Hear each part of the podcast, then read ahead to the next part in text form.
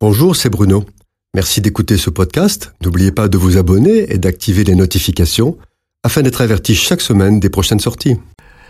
Comme nous l'avons vu dans une chronique précédente, pour former un homme de Dieu, un serviteur de l'Éternel, il faut du temps, parce que le vrai caractère de l'homme se dévoile dans le temps, dans l'épreuve et dans l'opposition.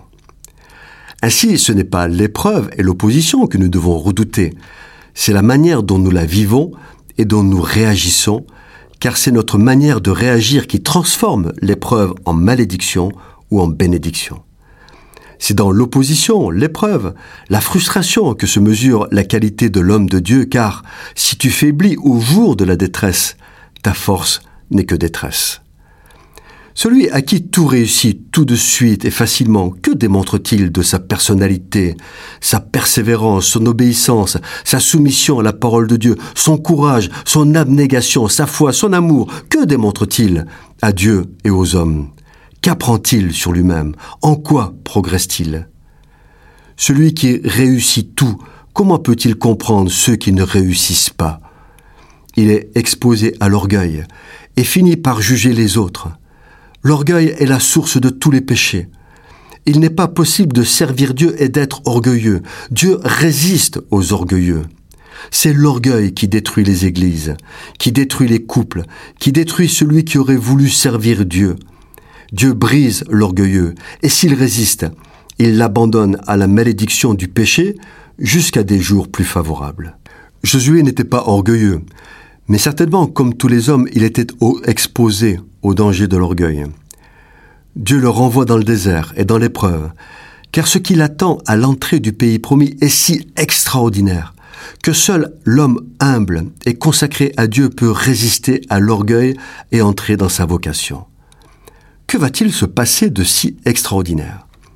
C'est le premier chapitre du livre de Josué qui le révèle. Dieu lui dit, Tu seras tout puissant en fait, il le dit comme il a dit à Moïse, Je te fais Dieu pour Pharaon, tu seras comme Dieu, tout te sera possible.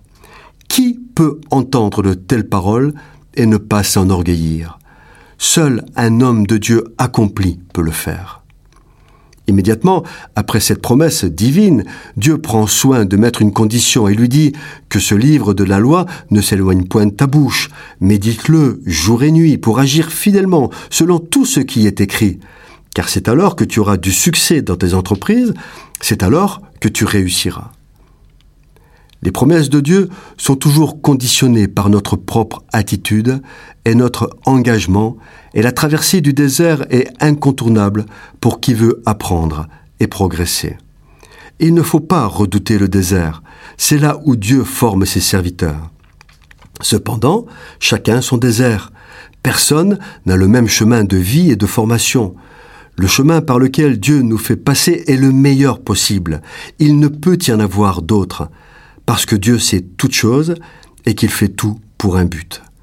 Ce que Dieu demande à son disciple, c'est d'avoir confiance en lui et d'aimer la manière dont il conduit sa vie. Cette chronique vous a été proposée par Bruno Oldani et Jacques Cudeville.